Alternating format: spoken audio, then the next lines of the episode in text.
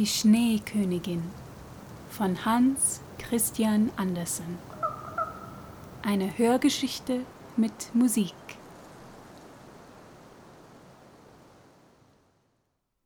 Sechste Geschichte. Die Lappin und die Finnin. Sie hielten vor einem kleinen, jämmerlichen Haus.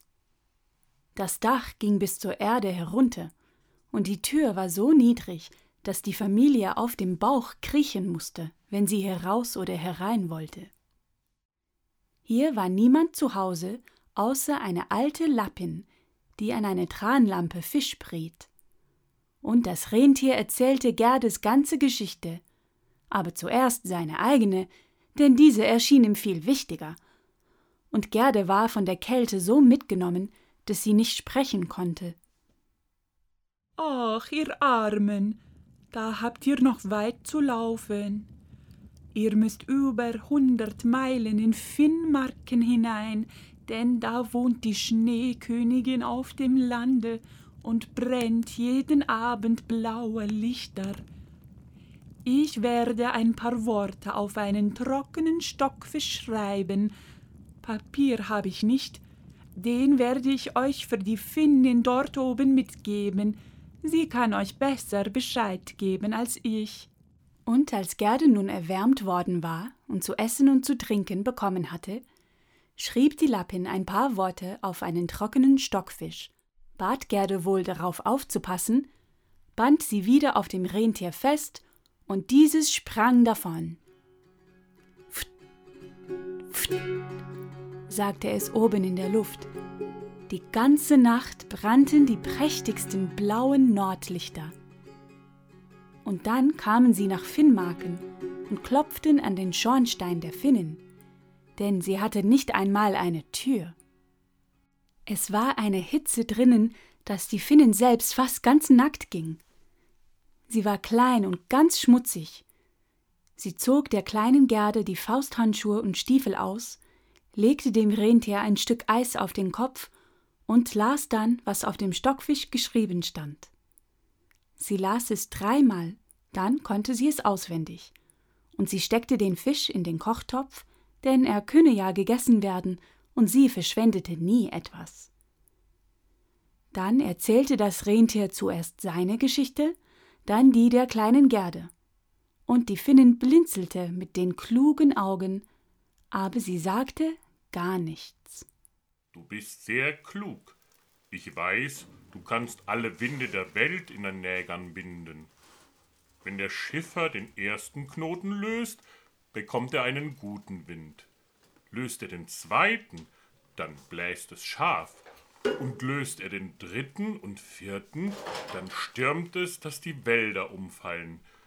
Willst du dem kleinen Mädchen nicht einen Trank geben, dass es zwölf Männerstärke erhält und die Schneekönigin besiegt? Zwölf Männerstärke? Ja, das würde viel ausmachen. Und dann ging sie zu einem Regal, nahm ein großes, zusammengerolltes Fell hervor und rollte es auf. Da waren sonderbaren Buchstaben darauf geschrieben, und die Finnin las sie, dass das Wasser ihr von der Stirn tropfte.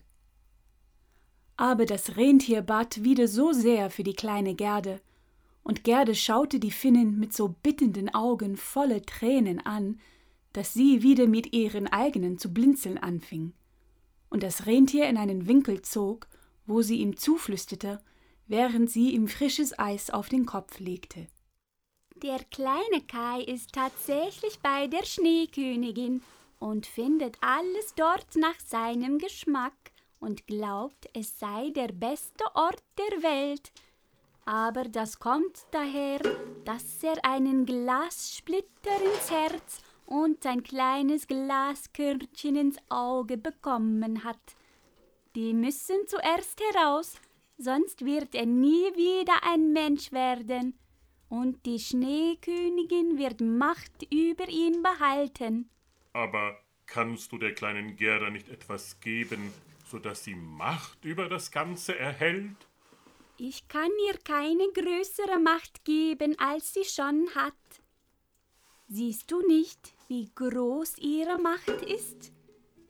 Siehst du nicht, wie Menschen und Tiere ihr dienen müssen, wie sie auf bloßen Füßen so gut in der Welt herumkommen ist?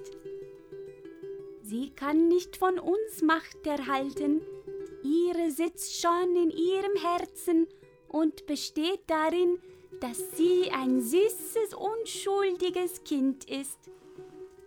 Kann sie nicht selbst zur Schneekönigin ins Schloss hineingelangen und das Glas aus dem kleinen Kai herausbekommen, dann können wir nicht helfen. Zwei Meilen von hier beginnt der Garten der Schneekönigin. Dahin kannst du das kleine Mädchen tragen. Setze sie beim großen Busch ab, der mit roten Beeren im Schnee steht. Mach keinen langen Tratsch, sondern komm schnell hierher zurück.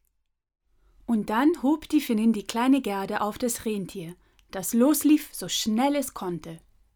Oh, ich habe meine Stiefel nicht. Ich habe meine Fausthandschuhe nicht. Aber das Rentier wagte nicht anzuhalten. Es lief, bis es an den großen Busch mit den roten Beeren kam. Dort setzte es Gerde ab, küsste sie auf den Mund und es liefen große, blanke Tränen über die Backen des Tieres herab. Dann lief es, was es nur konnte, wieder zurück. Da stand die arme Gerde ohne Schuhe, ohne Handschuhe, mitten in den fürchterlichen, eiskalten Finnmarken. Sie lief vorwärts, so schnell sie konnte. Da kam ihr ein ganzes Regiment Schneeflocken entgegen. Sie liefen gerade auf der Erde dahin, und je näher sie kamen, desto größer wurden sie. Sie waren noch größer und fürchterlicher als diejenigen, die Gerde damals durch das Brennglas gesehen hatte.